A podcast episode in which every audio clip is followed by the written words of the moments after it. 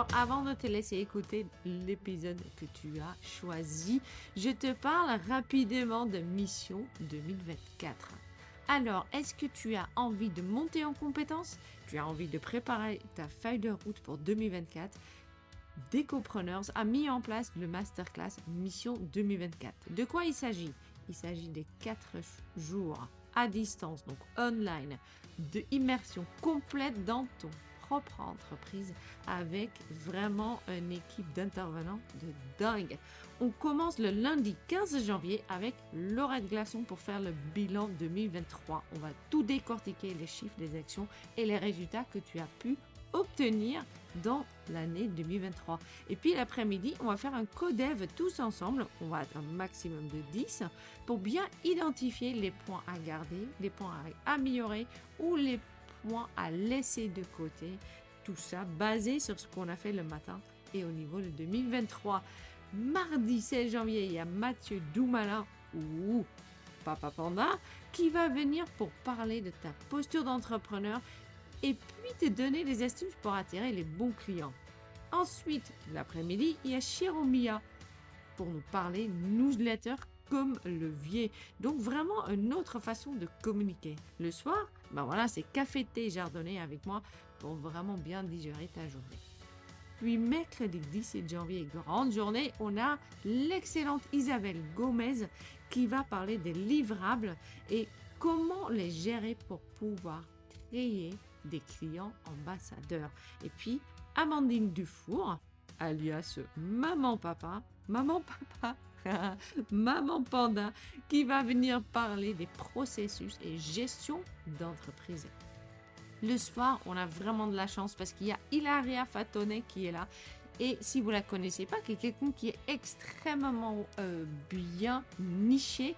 Et justement, on va pouvoir lui poser des questions sur la niche qu'elle a choisie, elle, mais surtout aussi de comment gérer et communiquer avec notre propre niche. Et puis jeudi, le 18 janvier, dernière journée, il y a Stéphanie Berger qui va venir décortiquer ta marque avec toi pour pouvoir communiquer vraiment par rapport à ta propre singularité. Et puis, il y a Tiffany Fayol qui va parler de la confiance en toi et puis le, le, le très fameux, je dois dire, syndrome de l'imposteur. Et puis le soir, bah on va boire du champagne parce que you did it, c'est fait et on va vraiment pouvoir attaquer 2024 sereinement. Voilà, donc 2024, tu t'inscris, on est vraiment un maximum de 10 personnes, ça veut dire vraiment on va créer un petit groupe avec qui on va travailler tous ensemble et puis je serai ravie de t'avoir en janvier. Voilà. Je te laisse à ton épisode. À très bientôt. Ciao, ciao.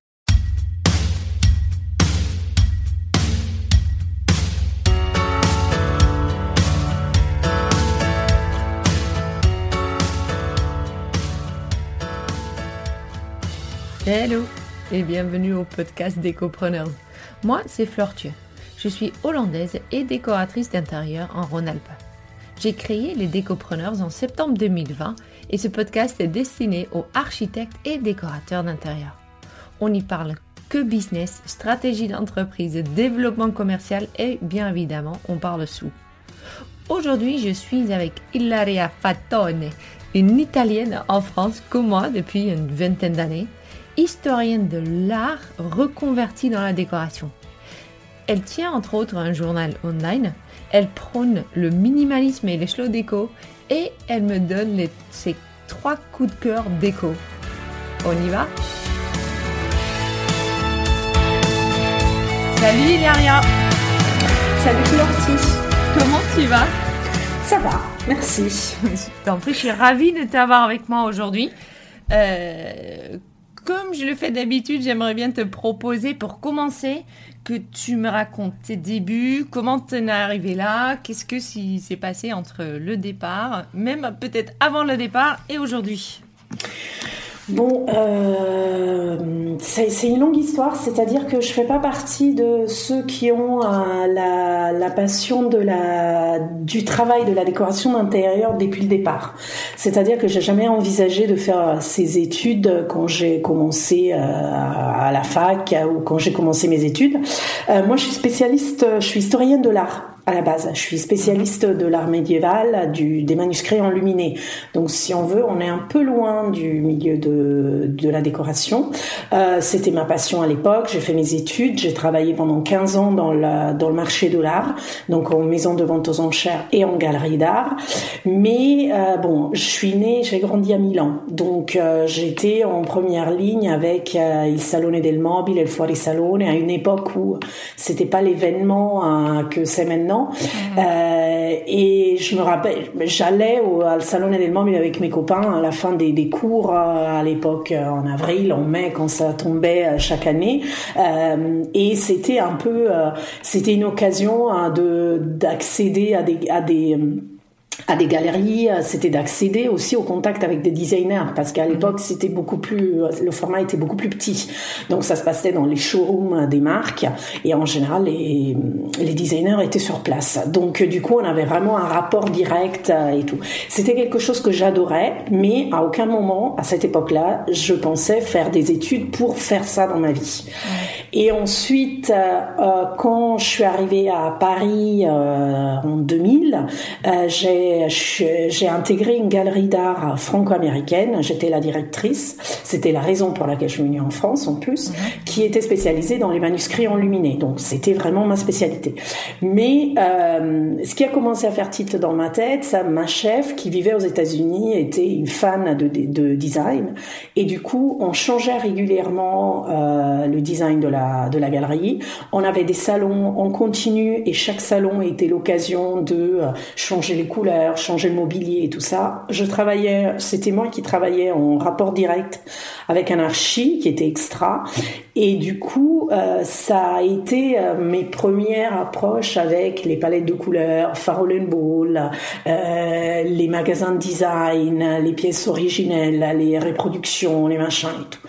Et du coup, c'est de là que ça a commencé un tout petit peu à m'intéresser, mais j'étais toujours dans mon milieu d'art et tout, d'antiquaire mhm. parisien, et j'y restais. Et puis, euh, au bout de dix ans à la galerie, j'avoue que j'en avais un peu marre, parce que ben, mhm. c'est un milieu que soit on, ouvre sa propre galerie, soit on n'avance pas plus parce qu'il n'y a pas au-dessus de directeur de galerie.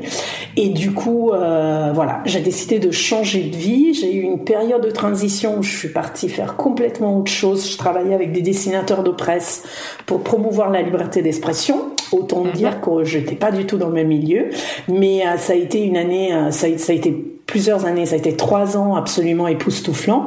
Mais mon boulot, malgré ça soit l'expérience était géniale, mon boulot était très administratif. Mhm. Donc du coup, j'étais la secrétaire générale de la SOS, de l'association, et en gros, j'avais besoin d'une bulle euh, d'air créative. Et c'est à ce moment-là que j'ai commencé à passer mes soirées à regarder Pinterest, les blogs et compagnie, jusqu'au moment où je me suis dit pourquoi pas moi, quoi. et j'ai commencé par là, et ça a été, euh, pour moi, ça a été euh, l'ouverture de, de âmes, quoi. Ça, je suis rentrée dans un monde, j'ai rencontré des, euh, euh bah, à l'époque, c'était surtout des blogueurs. donc, à l'époque, en plus, il y avait beaucoup de rencontres un peu partout en Europe. Donc, du coup, on voyageait beaucoup et, et, on se rencontrait à Stockholm, à Londres, à Amsterdam. C'était des, c'était vraiment, c'était vraiment génial. Mm-hmm. Et ce monde-là m'a ouvert, puis j'avais accès au salon professionnel en tant que blogueuse, et euh, ce monde-là m'a donné accès aussi euh, à rencontrer les designers, à rencontrer les marques, à une autre dimension que celle que j'avais connue quand moi j'étais euh, étudiante, on va dire, à Milan. Et à cette époque-là, j'étais encore à Paris. Euh, j'envisageais pas trop de. C'était vraiment, c'était euh, ma passion, mais j'envisageais pas beaucoup plus. Et puis en 2013, on a déménagé à Aix-en-Provence pour euh, parce que mon mari avait une proposition professionnelle. Mhm. Et euh, ça faisait un moment qu'on voulait partir de Paris, mais bon, voilà, sans forcément se lancer dans un projet. Qu'est-ce qu'on fait Où est-ce qu'on va Et tout. Là, on en a eu l'opportunité. Et quand je suis arrivée à Aix, bah, assez rapidement, je me suis dit que c'était un peu l'occasion de voir si je pouvais faire quelque chose avec ce que j'avais et avec mhm. ma passion. Et c'est de là que j'ai commencé, j'ai passé un an de euh, questionnement parce que je ne savais pas trop comment. Hein. Parce que le problème, c'est que euh, les écoles de décoration d'intérieur étaient à Paris. Moi, j'avais quitté Paris. J'avais des enfants qui étaient assez petits, donc c'était hors de question que je fasse le voyage à l'inverse. Et euh, les écoles en ligne à l'époque, je ne sais pas maintenant, mais c'était pas c'était pas génial. Et du coup, j'avais besoin de trouver un moyen pour accéder en quelque sorte à la formation que j'estimais euh, dont j'estimais avoir besoin. Et euh, étant donné que j'avais pas les écoles, j'avais choisi un moyen de, de formation qui était un peu parallèle, on va dire, et c'était les masterclass. Donc du coup, j'ai commencé à faire des masterclass avec euh, des décorateurs, des archis, des photographes, des stylistes. Mhm. C'était des, des, sessions courtes, ça durait pas plus qu'une semaine. Ça a été un peu partout, même, même en Europe, pas forcément dans la région, mais ça m'a permis de voir un peu le travail à travers les, le prisme de toutes ces activités pour voir un tout petit peu euh, qu'est-ce qui m'intéressait le plus. Et puis, le véritable déclic, ça a été euh, à un moment, bon, on a rénové chez nous euh, et j'ai eu euh, ma première cliente qui est arrivée chez moi, qui a débarqué chez moi et qui, en gros, euh, m'a fait confiance pour la rénovation complète de son appartement. Et de là, c'est parti. Et de là, ça a été du bouche à oreille euh, sans mhm. arrêt. Et, euh, et au final, bah, je me suis un peu, euh, euh je me suis un peu formée sur le, je me suis un peu formée sur vraiment avec le travail, quoi. Mhm. Donc, je me considère une autodidacte. Ça, c'est, c'est une évidence. Mais, mais voilà, ça, c'est un peu mon parcours, quoi. Et donc, quelqu'un qui est arrivé chez toi, finalement, a lancé ta carrière.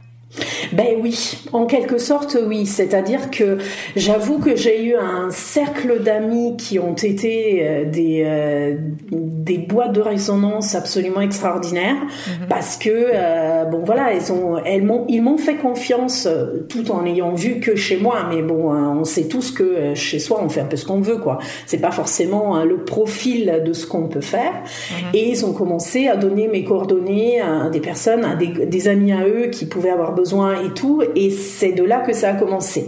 Et cette cliente, cette première cliente qui depuis est devenue une amie, elle, elle est arrivée comme via, elle est arrivée à moi via ça.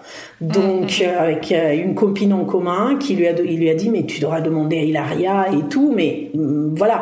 Bon, moi, j'avais déjà rénové, on avait déjà rénové nos appartements à Paris avant, mais bah, on le sait, le degré n'est pas le même, quoi. C'est-à-dire quand on le fait pour soi, quand on le fait pour les autres. Donc, du coup, là, c'était un peu, euh, elle m'a fait, elle m'a donné quasiment carte blanche. Et de là, c'est parti et, et ça s'est jamais arrêté. C'est génial. Oui, c'est cool. Non, non, pour ça, c'est cool.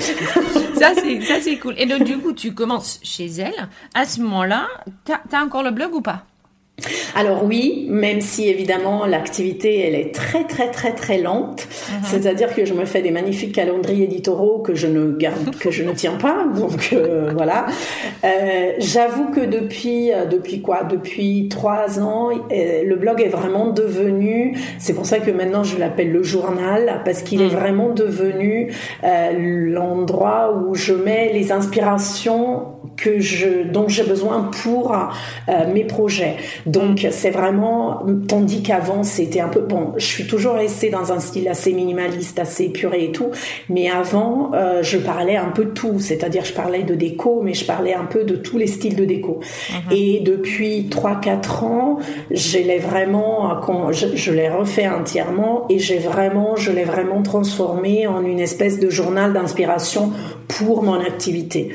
Et donc, euh, bon, je pourrais écrire deux articles par semaine parce que les, les idées sont là, mais euh, mm. c'est juste qu'il me manque quelques heures dans la journée. Waouh Et donc, du coup, là, tu te lances, tu te lances forcément, euh, peut-être un peu en tâtonnant, mais à un moment, tu t'es quand même posé, tu as fait ton site internet. Ouais. Tu as vraiment lancé ton entreprise.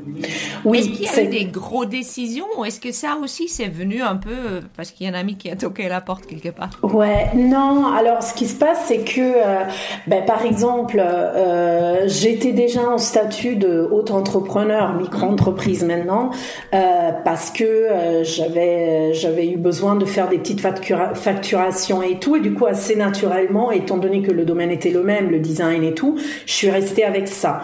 Ensuite, le site internet a été une évolution naturelle de mon blog. J'ai juste, c'est même pas un site internet le mien, c'est-à-dire c'est un blog camouflé. J'ai juste acheté un template qui fait un peu plus site, mais du coup c'est toujours moi qui est derrière. j'ai pas pris de graphiste. Ah non, oui, j'ai pris une graphiste, une amie graphiste pour faire le logo parce que là, je sentais que j'avais besoin d'un niveau un peu plus professionnel et euh, qui m'a fait un logo que je pourrais me tatouer sur le sur le pouls tellement je l'adore. mais euh, mais, euh, mais effectivement, c'est non, c'est moi qui ai fait, c'est moi qui ai passé des heures à faire le HTML derrière et tout. Donc, mais ça prend du temps. Encore, oui, ça prend du temps, mais en même temps, ça, ça donne des petites satisfactions euh, quand on arrive à faire ce qu'on voulait.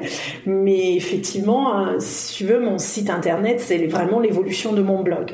J'ai viré tous les articles qu'il fallait pas garder, j'ai les un peu euh, épurés. Et pour le coup, ça te correspond pour le coup aussi à 100%. Oui. Oui, c'est exactement. le, le, journal, le blog, ce qui est maintenant ton site internet correspond complètement à ce que tu es et ce que tu as envie aussi de véhiculer finalement avec ton entreprise. Mais moi j'ai vu un réel, euh, c'est assez marrant parce qu'on dit souvent que la communication est essentielle, mais tant qu'on ne le teste pas sur soi, on, le croit à, moins, à moitié. Et moi, je l'ai vécu euh, directement, c'est-à-dire qu'avant, j'avais un blog, c'était moi qui avais fait le logo parce que euh, voilà, c'était vraiment, c'était euh, un niveau de passion personnelle. Et j'ai vu le changement de paradigme quand j'ai mis un logo pro et mm-hmm. quand j'ai fait un site qui avait qui avait une allure, qui avait vraiment, qui avait une image et qui véhiculait une image. Et là, j'ai vu le changement parce que j'ai eu des clients qui arrivaient à moi via les bouches à oreille, mais forcément, ils allaient vérifier avant hein, ce que je faisais avant de me contacter mm. et qui me disaient on a vu votre site, euh, on adore, on adore vos ambiances euh, et voilà. Et, et, et c'est là que j'ai vu vraiment le changement. Ça a changé aussi le niveau des projets, c'est-à-dire que du coup, c'était plus des petits projets qui arrivaient par-ci par-là, mais c'était des, des grosses rénovations, c'était des mhm. gros projets de déco et tout. Et, euh, et, la bascule a été vraiment le moment où j'ai changé le site internet. Donc, euh, il faut y aller.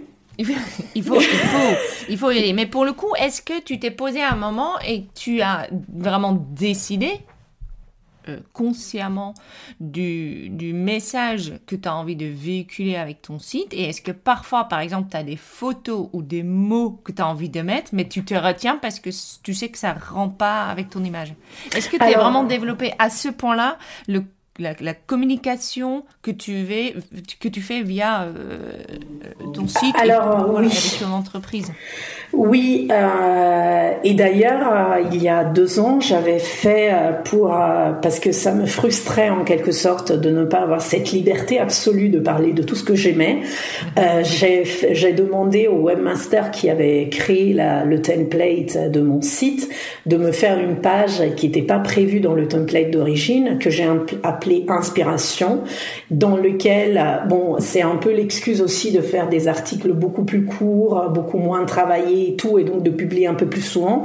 Mais surtout, euh, quand on le regarde, par exemple, il y a une inspiration, c'est le bleu clin que mhm. j'adore. Je, je, juste, mais c'est juste la couleur qui colle pas forcément avec les autres ambiances épurées, minimalistes et compagnie.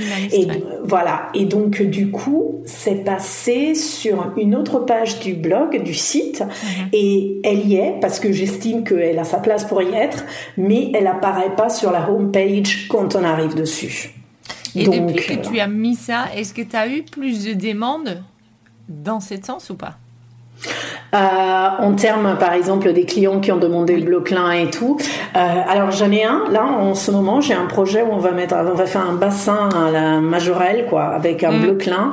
Mais sinon, euh, non. Mais j'avoue que moi non plus, je l'ai pas forcément, euh, je l'ai pas forcément proposé.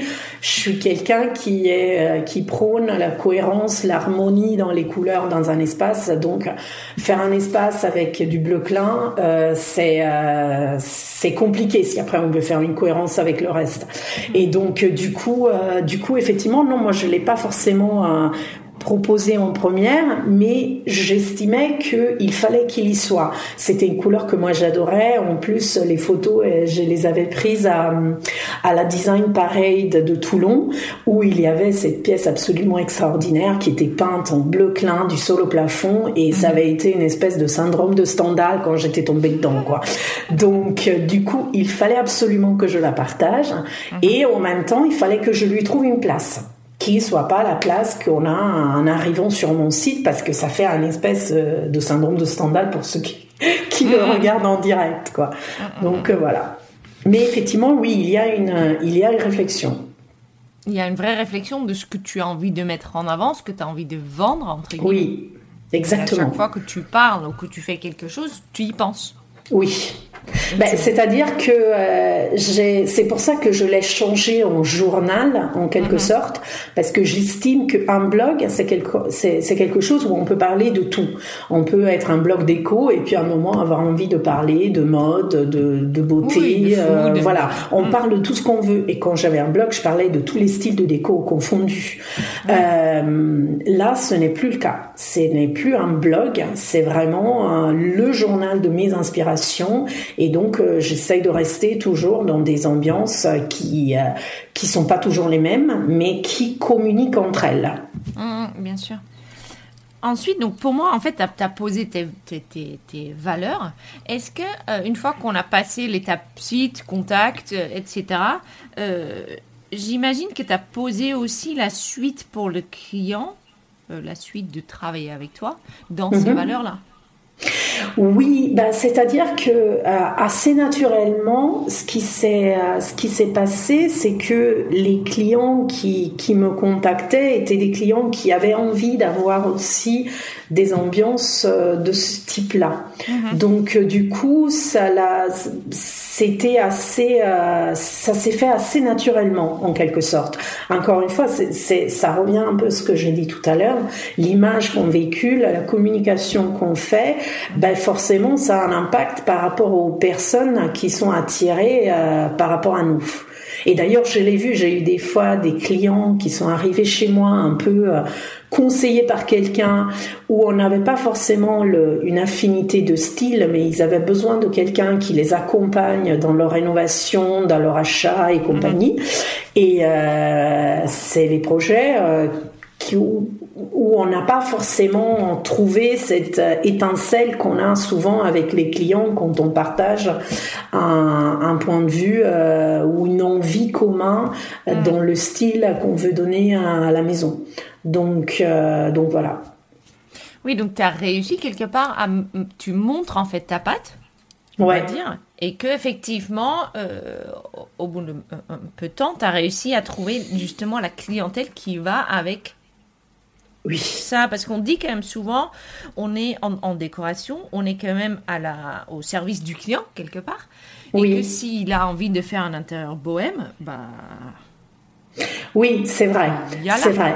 Ouais, mais euh, ce qui se passe, c'est que euh, ce que j'ai remarqué, c'est que moi je fais. Alors, moi je ne sais pas si j'ai une véritable patte dans ce que je fais, parce que c'est difficile de le voir euh, par mm. soi-même. Mais euh, je pense que les clients, étant donné qu'ils regardent euh, nos réseaux sociaux, nos sites et tout, ils voient un tout petit peu ce qu'on fait. Et du coup, ils sont un tout petit peu orientés. Moi, ce que je dis aux clients souvent, c'est euh, on choisit un décorateur mhm. aussi parce qu'on aime son style. Euh, si on veut un style un peu rococo, un peu baroque et compagnie, on vient pas me voir. Je veux dire, c'est c'est c'est c'est une erreur de casting. Moi, mhm. j'ai voilà. Donc euh, donc du coup, effectivement, oui, le décorateur est censé être au, service du client et de ses envies, mais euh, je ne sais pas. J'ai aussi cette idée que euh, peut-être ça arrive au début. Il y a un moment, un tournant dans la carrière où en quelque sorte, ben on est en mesure de dire ah, non, votre style ne m'intéresse pas. bah, je suis désolée, je peux pas vous aider quoi.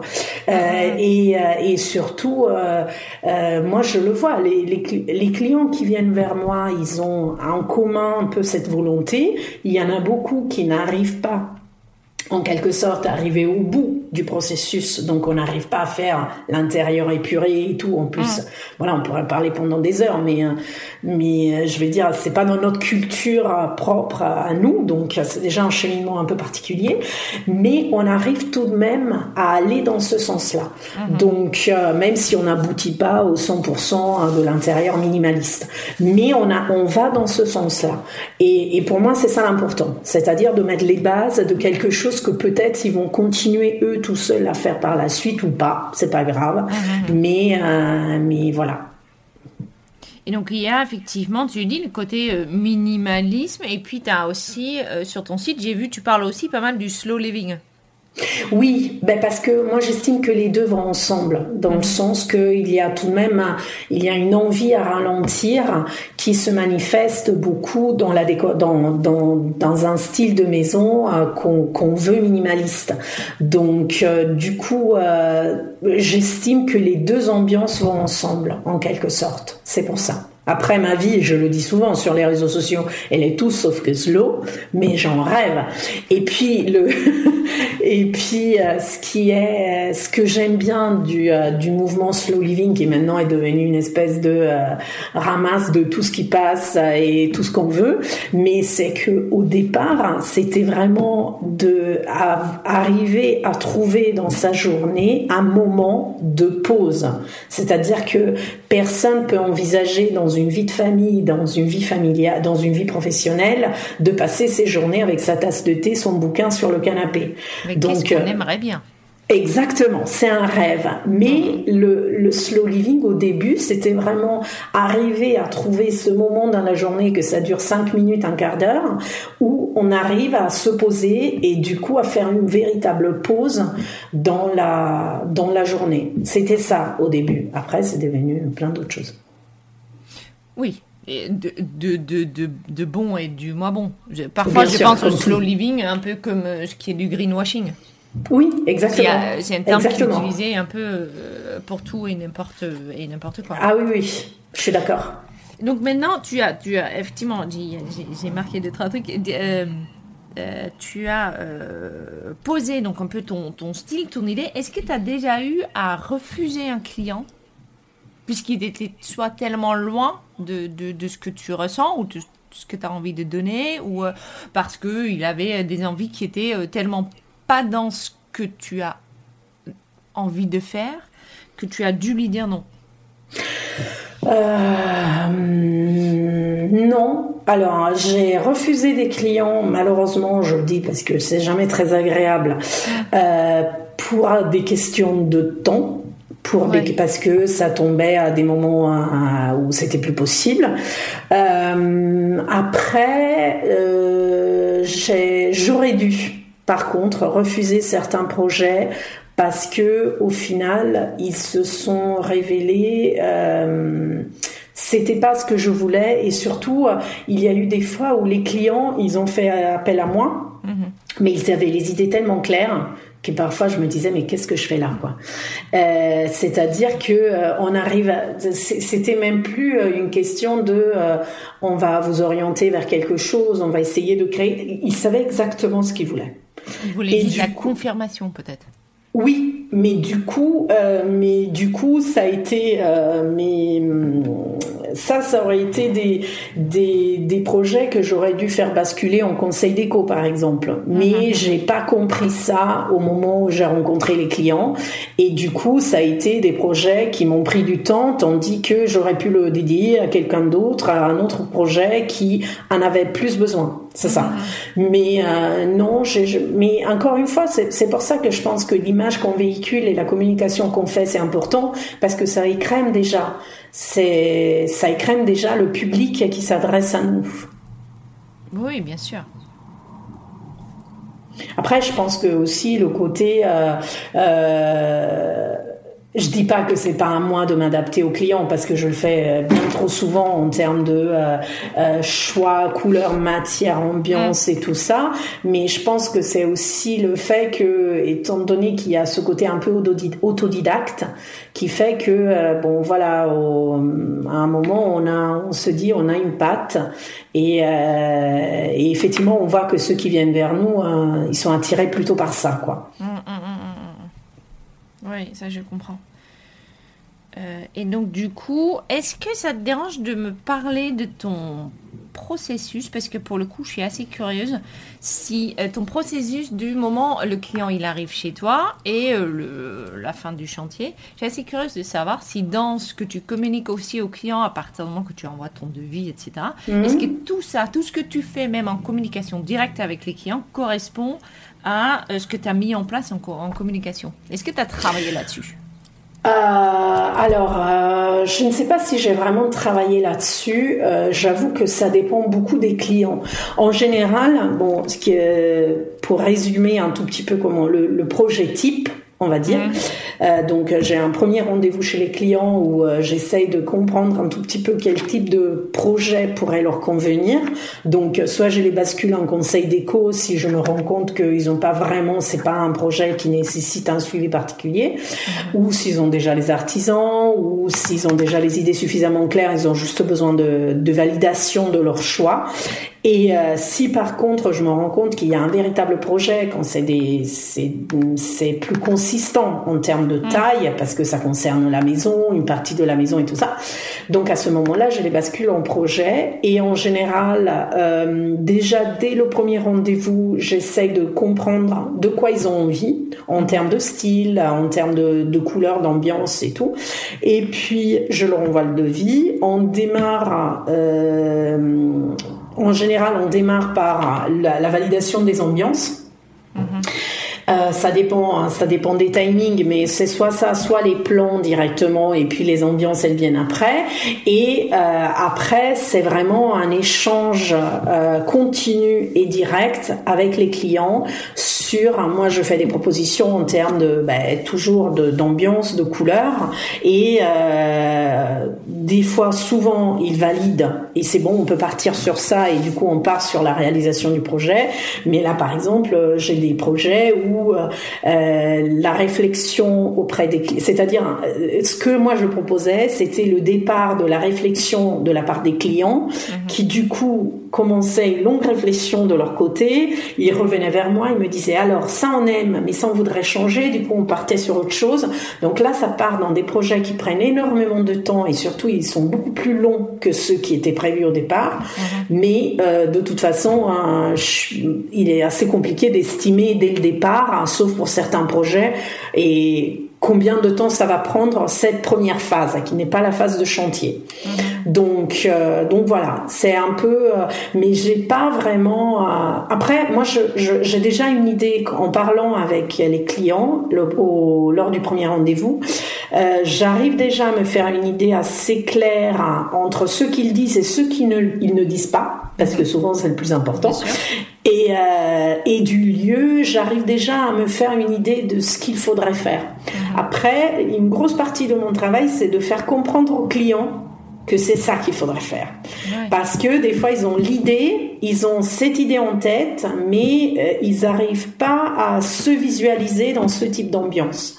Et, euh, et, là, j'ai un projet en cours, c'est en train de se passer, où je, bah, en gros, je dis aux clients en permanence, là, tu es en train de te perdre. Là, tu es mmh. en train de partir sur le côté. Donc, du coup, je canalise Ouais. pour essayer d'amener, de faire en sorte qu'au bout, le client, il aura le projet qui est sorti de sa bouche la première fois qu'on s'est rencontré, même si lui, il ne le visualise pas tel qu'il est et tel qu'il sera. Oui, bien Donc sûr. voilà. Donc du coup, tu, tu travailles à longueur, en fait, avec les clients qui... Euh, toi, tu vraiment, tu les hum, accompagnes dans leur réflexion oui. Ça comme ça. Parce que je sais que, par exemple, j'avais parlé avec Isabelle Gomez, qui oui. euh, travaille l'opposite de toi, qui en fait mmh. pose un seul projet. Après, on a le droit une fois de revenir dessus. Et oui. puis après, euh, on accepte ou on n'accepte pas. Ça, c'est mon en rêve. Fait, C'est vrai? Oui. Mais je suis pas capable. non, mais je suis sûre que ce que tu fais actuellement, ce qui, qui est vraiment canalisé, euh, les, les, les, petits. Euh, là, tout de suite, j'ai une image en plus dans, dans, dans la tête d'un canal où il y a plein de petites rivières qui partent à droite et à gauche, et toi, tu arrives à. finalement, c'est un peu que tout le monde arrive à la mer tout en même temps. Euh, ça fait surtout, je pense, pour le coup, aussi partie et de ta caractère et de ta, ta façon de travailler. Bah, C'est-à-dire que euh, une fois on m'avait posé la question, on m'a dit qu'est-ce que tu aimerais faire si tu avais carte blanche de la part d'un client mhm. Et pour moi, la carte blanche, ce serait le pire des rêves qui pourrait m'arriver. Tout simplement, ben oui, parce que c'est euh, moi j'estime que le client il doit pas vivre chez moi. Donc euh, ce que j'essaye de faire, c'est et c'est pour ça que ça me prend du temps, mais je l'assume, c'est le c'est d'arriver à comprendre au mieux de quoi il a besoin, de quoi de ce qu'il veut pour arriver à faire en sorte qu'au final, il soit content chez lui et il n'aura pas l'impression d'être chez moi.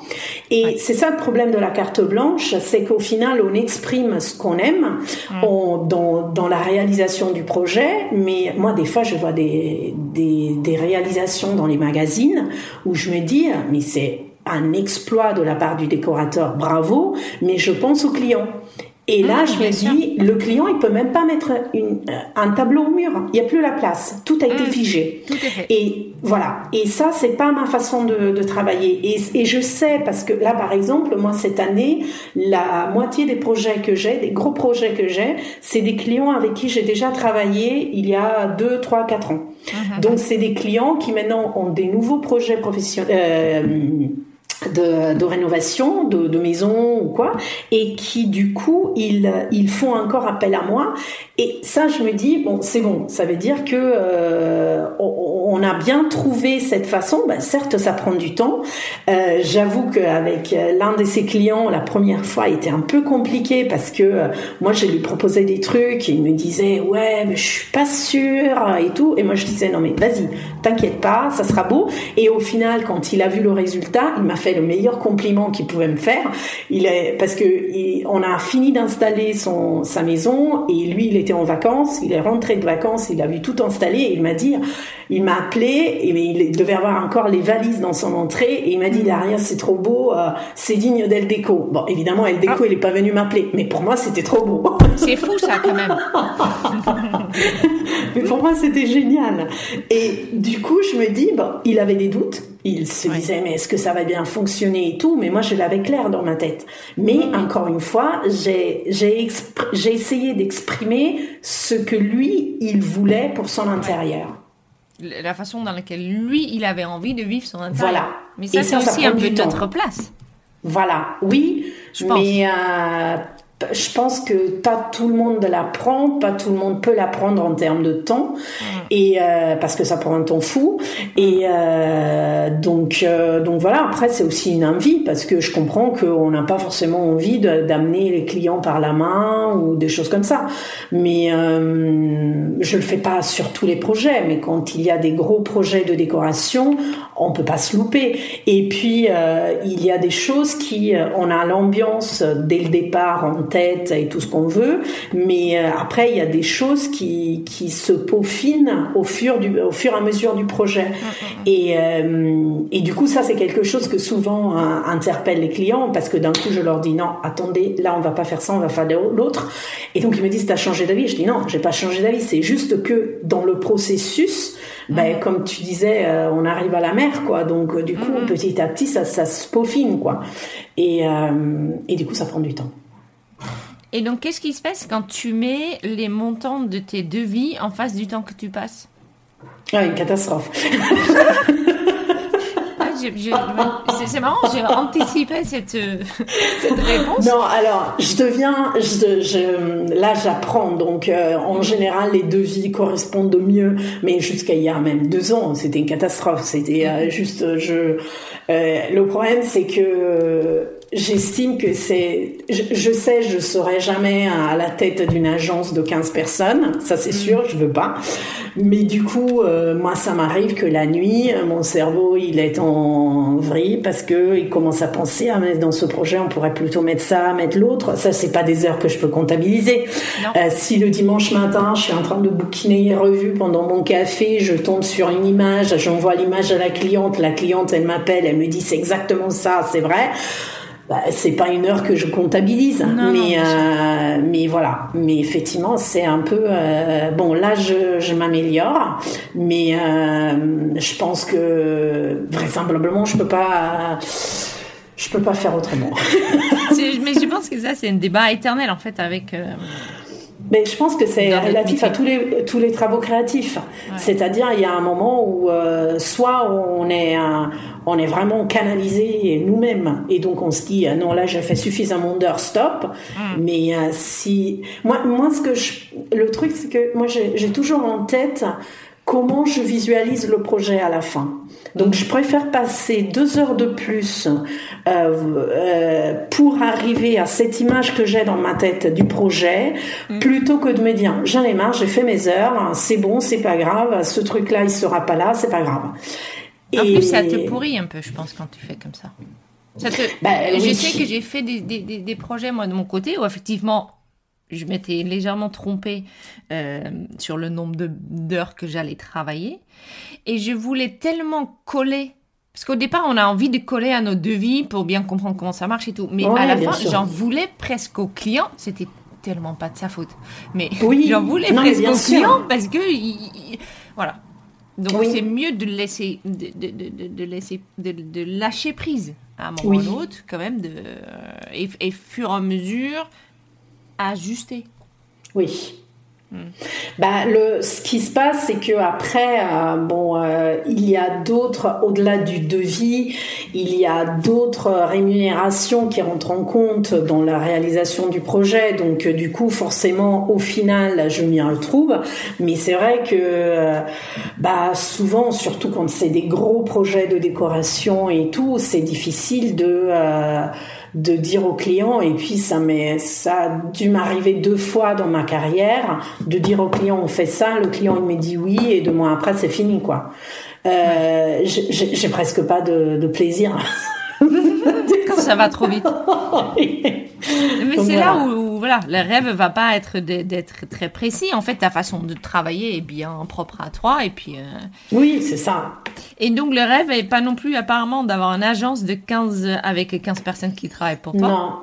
C'est quoi les rêves d'ici euh? Non, moi j'ai euh, alors moi quand j'ai décidé d'entreprendre cette euh, cette carrière, c'était aussi j'avais envie de, de, travailler à mon compte, j'avais envie d'être indépendante, j'avais envie de travailler de chez moi parce que bah, les enfants à l'époque étaient encore petits et j'estimais que c'était j'avais vraiment un vrai besoin par rapport à ça.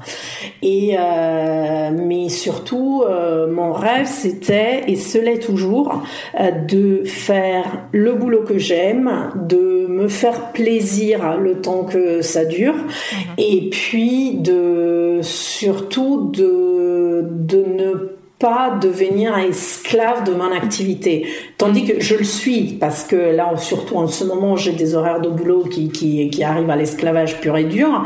Mais, euh, mais, euh, mais bon, voilà. Mais quoi qu'il arrive, je sais que je ne veux pas avoir des employés sous moi. Ça, c'est sûr. Mm. Ça, c'est, c'est une évidence que j'ai depuis très longtemps. Euh, peut-être qu'un jour, j'aurai des stagiaires. Pour le moment, je dis non à tout le monde. Et mm-hmm. puis, étant donné que je travaille de chez moi, c'est très compliqué. Et puis, c'est surtout que j'ai des horaires en décalé. Moi, je bosse hyper bien la nuit. J'ai pas mm. encore trouvé quelqu'un qui soit disposé à bosser la nuit avec moi. Donc... Je suis pas sûre que ce soit extrêmement légal en plus. exact. Je sais pas comment ça se passe en Italie, Donc, mais c'est moyen. du coup, le problème, c'est que au final, bah. Euh, trouver quelqu'un qui avec qui je peux travailler mm. euh, et pour moi, c'est très compliqué. Donc c'est pour ça, je préfère rester toute seule. Euh, là, je commence à refuser de nombreux projets. J'ai mal au cœur à chaque fois parce que c'est dommage. Mais euh, mais bon, c'est c'est soit l'un soit l'autre. Soit soit on mm. grandit d'un côté, soit on, je vais dire au final. Ce que je dis tout le temps, au studio, on est trois. Mon cerveau met deux mains. Donc mm, euh, mm, il n'y a pas il y a pas plus quoi. Et pour le coup, est-ce que tu outsources quand même tout ce qui est administration, etc. Alors là, j'ai commencé, euh, mais jusqu'à maintenant, c'était moi qui faisais plus ou moins tout. Après, euh, là, par exemple, ce que j'ai commencé à faire cette année, c'est que je travaille sur des projets avec des archis. Hmm. Donc, des véritables archis que du coup, ils prennent en charge toute la partie projet euh, chantier, euh, suivi des artisans et tout ça. Donc moi, je m'occupe que de la partie décoration. Et ah. du coup, ça me permet de prendre des, des gros projets de décoration.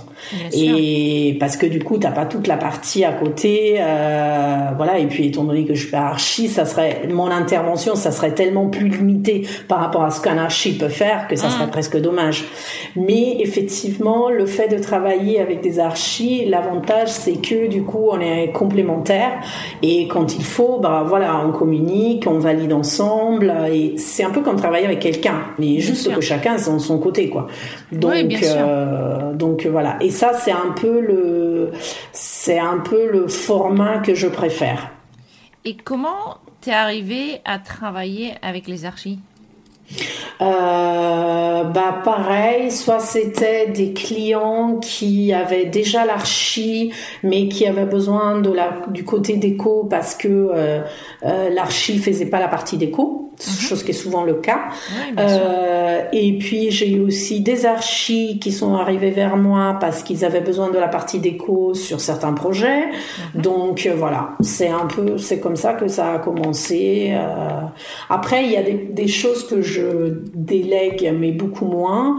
Euh, mais c'est un peu jusqu'à maintenant, c'est la seule chose au-delà de l'administratif que je délègue, c'est la partie 3D. Le problème, c'est que j'adore faire ça. Euh, je veux dire, à 2 heures du mat, c'est le truc qui me rend le plus heureuse. Et euh, donc, du coup, j'ai un peu. Mais bon, par, par période, quand je vois vraiment qu'il y a urgence et que je peux pas le faire, bon, à ce moment-là, je, je délègue. Mais mhm. sinon, le reste, euh, je gère. Tu gères, oui, oui. Voilà. Et tu es juste une petite question parce que je suis extrêmement curieuse. Curieuse, tes 3D, tu travailles sur quoi? SketchUp Pro. D'accord. Juste pour. Euh, parce que je trouve ça sympa comme information. Euh, et donc, tu délègues quand même une petite partie. Parce que moi, je me dis toujours, une, une euh, notre entreprise est, peut, peut, que vraiment prendre un envol quand on arrive à s'entourer des gens sans qu'on embauche du monde. Hein. Bien sûr. Moi, je suis assez convaincue, si on arrive à effectivement déléguer peut-être la partie administration ou le 3D, à un moment ou à l'autre, on va avoir un petit groupe autour de nous qui nous soutient, qui travaille avec nous, mais qu'on ne paye pas. Exactement. on les paye, mais pas. Oui, différemment. différemment du personnel. Non, non, sinon, c'est de l'esclavage encore. Tu vois, ça marche pas. Non, non, mais bien sûr. Mais, mais c'est exactement ce que, ce que j'ai moi en tête. C'est-à-dire que c'est pour ça que je dis, je ne veux pas avoir d'employés dans mon, dans, dans mon équipe.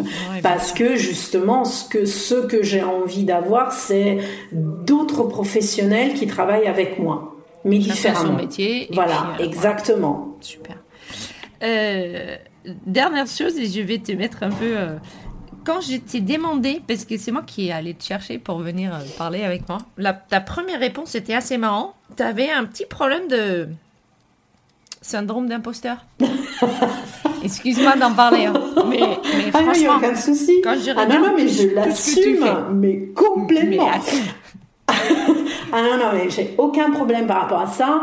Euh, alors, moi, le effectivement, ce qui se passe, c'est que j'ai toujours eu cette idée que on est légitime tant qu'on a un diplôme accroché au mur qui mm. dit qu'on a fait les études pour en arriver là. Donc, je me suis sentie hyper légitime de mon, de mon travail, de ma carrière, tant que je travaillais dans le milieu du marché de l'art parce que j'avais fait toute la formation qu'il fallait et j'avais euh, le background qu'il fallait. Mm-hmm. Et quand je suis arrivée, euh, quand je suis arrivée dans la décoration décoration d'intérieur, étant donné que je suis rentrée par la porte de service en quelque sorte, parce que euh, voilà, j'ai pas fait euh, une école prestigieuse, j'ai pas fait d'école du tout euh, à ce domaine. Bah voilà, on a toujours un peu le sentiment que et puis on se compare toujours aux autres. Mhm. Donc du coup, on a toujours le sentiment que bah non, il me manque un truc. Les autres ils font mieux, les autres euh, ils, y arrivent mieux. Euh, mais regarde que c'est bien ce qu'elle a fait. Voilà, ça c'est en permanence. Et évidemment, il est lié au fait que euh, sur mon mur il n'y ait pas un diplôme de l'école Camondo, de je ne sais pas quoi. Là récemment, je regardais, c'est tout simplement ça. Je regardais pour mon fils qui, qui dans deux ans il, va partir à, à la fac ou à l'école d'Angers, je ne sais pas. Je regardais en Italie, Polytechnique de Milan, qui a depuis quelques années une école de design hyper réputée, qui n'est pas l'école d'archi, mais qui est vraiment l'école de design. Je regardais leur cursus, ça m'a juste donné envie de retourner sur les bancs d'école, et je me suis dit, pour une fois, j'aurai la légitimité qu'il me faut. Bon, mon mari n'était pas trop d'accord. tu sais que c'est pour moi, c'est que dans ta tête déjà. Oui, non, mais bien sûr. Puisque mais je suis sûre qu'il y en a plein qui regardent tes projets à toi et qui ont le même sentiment, qui disent non mais oh là là, si je peux arriver à ce niveau-là, ça sera quand même vraiment chouette. Alors un jour, j'avais lu quelqu'un qui avait dit euh, personne n'est pas, c'était par rapport à Instagram et tout, mais c'était personne n'a démarré avec 10 000 followers. Tout le monde a démarré quelque part et tout le monde tôt ou tard arrivera à un point à la fin. Mm. Et le problème, c'est que effectivement, en plus, avec, dans l'ère des réseaux sociaux, on a cette comparaison constante euh, qui nous qui nous saute à la figure. Et donc forcément euh, parce que moi je suis énormément de décoratrices d'intérieur de décorateurs d'intérieur. Et à chaque fois je me dis oh là là mais qu'est-ce que c'est bien! Mais comment ça c'est possible? Mais pourquoi eux? Oh mais ça c'est le projet que j'aurais voulu faire. Et mais tout simplement bah voilà. Si on n'avait pas eu Instagram sous les yeux à longueur de journée bah je l'aurais pas su. Donc déjà tu l'aurais pas su mais en plus tu ne sais pas si eux, c'est peut-être le seul bon projet qu'ils ont fait. Oui, peut-être. C'est juste un coin de leur propre cuisine. Oui. On peut pas savoir. On peut pas savoir. Mais je, suis d'accord avec toi que le syndrome d'imposteur est extrêmement bien entretenu avec les réseaux sociaux qu'on a aujourd'hui. Moi, j'ai plein un peu mes enfants qui, qui, qui, vont grandir dans, une, dans une espèce de société où on est en comparaison permanente. Et c'est déjà d'autant plus compliqué pour nous, je pense, en étant créative, c'est que la créativité, ça se commande pas. Non, et ça se commande pas. Et moi, je trouve que souvent, elle est même, euh, euh, elle est même handicapée par par ces réseaux. C'est-à-dire que moi, j'ai toujours beaucoup regardé ce que les autres faisaient via les magazines. J'ai été une avide lectrice de magazines pendant des années, euh, ou même même à une époque Pinterest, maintenant moins, parce qu'avec leur algorithme, c'est devenu impossible de s'inspirer, quoi. mais euh, mais franchement, euh, j'ai toujours regardé ça, pas dans le but de copier, mais vraiment pour prendre les idées et comprendre comment construire les ambiances que moi j'avais en tête avec des idées piochées à droite et à gauche ou des fois je trouve je vois des photos et je me dis bah voilà ça c'est ce que je suis en train de faire. Et du coup tu le vois ben, ça m'est arrivé la semaine dernière avec une cliente on a un projet de rénovation qui va démarrer en juin mhm. et je lui ai proposé de faire une niche de tête de lit, d'un côté niche, euh, une tête de lit maçonnée, d'un côté niche pour les bouquins et de l'autre côté avec deux portes pour rangement et tout. Elle me dit ouais bah ouais ça a l'air bien, j'arrive pas à la visualiser. Je dis bah je te la dessinerai sur SketchUp quand je ferai le projet en 3D, on mhm. verra. Et puis deux jours après sur Instagram, je vois passer une décoratrice qui a fait ça, donc je lui envoie l'info et je dis bah voilà c'est ça ta tête de lit quoi. Donc donc du coup, euh, voilà, c'est un peu. Euh, mais euh, après, le, problème, c'est c'est arriver à ne pas se faire submerger par tout ce qu'on voit et du coup se dire je serai jamais à la hauteur, j'y arriverai jamais parce qu'on sait que c'est pas vrai, mais du coup, il faut, euh, moi, il y a des moments où, euh, voilà, mais mon téléphone, il est mis de côté euh, et, et, je pioche les inspirations par ailleurs, quoi. J'allais au musée quand ils étaient ouverts, évidemment, et, et ça, pour moi, c'était une source d'inspiration infinie, même si je regarde un tableau du XVIIe siècle où il n'y a rien dans l'architecture d'intérieur, quoi. Mais voilà, on voit les Parce qu'on peut facilement aussi tomber dans le trou de d'aller. C'est comme quand tu vas sur YouTube et tu vas de vidéo en vidéo en fait. Oui, c'est quand tu es en, recherche d'inspiration, tu penses que ce que tu proposes au client, c'est ça lui correspond, tout le monde est content, et puis tu trouves une autre photo, tu dis oh, c'est peut-être un peu mieux. Et puis en trouvant celui-là, bah, tu trouves une autre, oh, c'est encore un peu mieux. Et du coup, les projets ils peuvent durer des ans finalement. Ah mais oui, si c'est clair. Si tu t'assois pas à un moment et tu dis mais non non non non, ce qu'on avait prévu dès le départ, c'est ça convenait au client, c'est ce qu'on Exactement, exactement. Non, non, mais c'est ça. Après, euh, il faut, il faut apprendre. Moi, je dis euh, bon, voilà, on a, euh, j'ai l'âge, j'ai suffisamment d'expérience derrière moi en termes professionnels, même si dans d'autres domaines, pour avoir une vision qui est un minimum catalysé, on va dire, et canalisé aussi, mais euh, et il faut l'avoir parce que moi, je, moi des fois, je, je me dis les jeunes euh, décorateurs même qui sortent aujourd'hui, qui, qui, qui font leurs études et qui se retrouvent avec cette masse d'informations qui leur tombe dessus, mm-hmm. mais ça peut être vite. D'un côté, c'est galvanisant, mais de l'autre côté, ça peut être vite. Euh, J'y arriverai jamais, quoi. Bah, c'est dur de faire ses débuts là-dedans. Et en même temps, on est un peu obligé.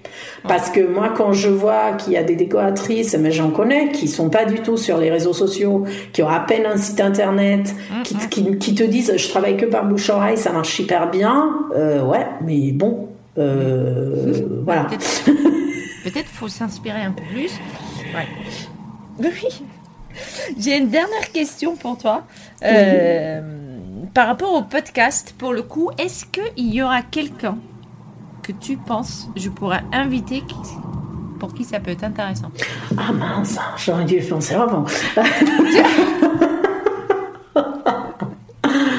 Euh, est-ce qu'il y a oh quelqu'un qui te ferait plaisir de l'écouter? Une fille que j'aime bien son univers, même si euh, je ne sais pas exactement euh, où est-ce qu'elle a euh... Ah non, alors il y en a une que j'adore. Je ne sais pas, j'ai pas vu si tu as déjà. C'est Atelier Les Mères Gourdon. Ça, j'adore ce qu'ils font. Je ne sais pas combien il y en a là-dedans, encore une fois. Parce que des fois, on me demande, vous êtes combien à l'agence? Et, euh, et, eux, et cet atelier, pour moi, c'est, euh, ils sont à Paris et, mmh. et j'aime beaucoup ce qu'ils font. C'est très minimaliste. Et, euh, et c'est très rare en France d'avoir vraiment des et en même temps avec une touche euh, euh pas froide, assez mhm. chaleureuse. Atelier Provenza, je pense. C'est une fille d'Aix-en-Provence mhm. que je pense habite à habite à Paris et euh, qui doit être au tout début. Mais j'aime beaucoup son univers. Du coup, voilà. Et puis, et puis il y a une copine qui est Marique que tu vas ah, connaître. Voilà. Et ça, c'est une copine. Et euh, franchement, j'adore ce qu'elle fait. C'est Marie, c'est vraiment. c'est, euh, je l'ai rencontrée dans un univers complètement différent parce qu'on était toutes les deux à une masterclass de photos. Donc euh, voilà, et on s'est rencontrés comme ça, on a tout de suite accroché et c'était c'était vraiment et j'aime beaucoup ce qu'elle fait et des fois je la je lui envoie des messages, je dis je te déteste, je suis sur un projet, je suis en train de faire ça et tu publies un truc où tu l'as fait en direct. Et du coup, je lui envoie les photos du chantier en cours pour lui montrer Regarde, je t'ai pas copié. Vraiment, non, je t'ai pas copié. Hein. J'étais déjà en train. Mais j'aime vraiment beaucoup ce qu'elle fait. C'est vraiment bon les copines des cours. Hein. Oui, c'est bien, c'est bien. Ça fait du bien, surtout quand, quand on est en des, dans des moments difficiles et qu'on a besoin de partager avec quelqu'un et tout. Et du coup, on se fait, on se passe des coups de téléphone ou on se laisse des messages vocaux. Euh, et ça fait du bien parce que du coup, on découvre que les deux, on a des galères avec les artisans, que les deux, on a des galères avec des clients. Et, et ça, ça fait du bien. Ça, ça fait vraiment du bien. Ouais, parce que sinon, on a toujours l'impression d'être... Euh, euh, un peu ah, mais tout le monde est contre moi tout oui surtout quand on est seul dans notre, euh, Exactement. Euh, maison et puis quand effectivement on a voilà. que ça arrive que à nous bah, oui, en fait, exactement. ça arrive bah, à tout le monde. Exactement, exactement. Et ça fait, ça fait du bien de d'arriver à le faire, à le faire. Bon, comme ça, je t'ai sorti toi, non, j'ai réussi. Parfait. Tu vois? un grand merci. Et puis, je te fais un grand merci d'être, d'avoir été là. C'était super. J'ai bah, adoré discuter avec toi. Bah, tout ce que tu as partagé. Un grand, grand merci. Et puis, merci à toi. À très bientôt. À très vite. Merci beaucoup. Salut. Salut. Merci, merci Hilaria. On a bien rigolé, on a bien partagé. C'était vraiment très, très, très chouette. Un parcours différent, un peu encore. Euh, passer plutôt par des masterclass, masterclass sur tous les facettes de notre métier pour avancer dans, euh, son expérience. Euh, pas forcément donc une, formation ni en ligne ni en direct, mais plutôt des masterclass à répétition. elle a commencé par un blog et puis à un moment, elle a eu sa première cliente, elle a commencé à travailler et à un moment, elle dit très clairement, euh, elle a changé sa clientèle, son type de client, mais aussi son flux de clients à partir du moment qu'elle a accepté de professionnaliser les choses. Donc elle a fait un logo, elle a fait un site professionnel euh, avec des images qui véhiculent sa patte ou son image à elle ou son sa façon de travailler et ce qui a fait que elle récupère aujourd'hui les fruits de ce travail-là. Elle récupère des clients qui lui correspondent de plus en plus.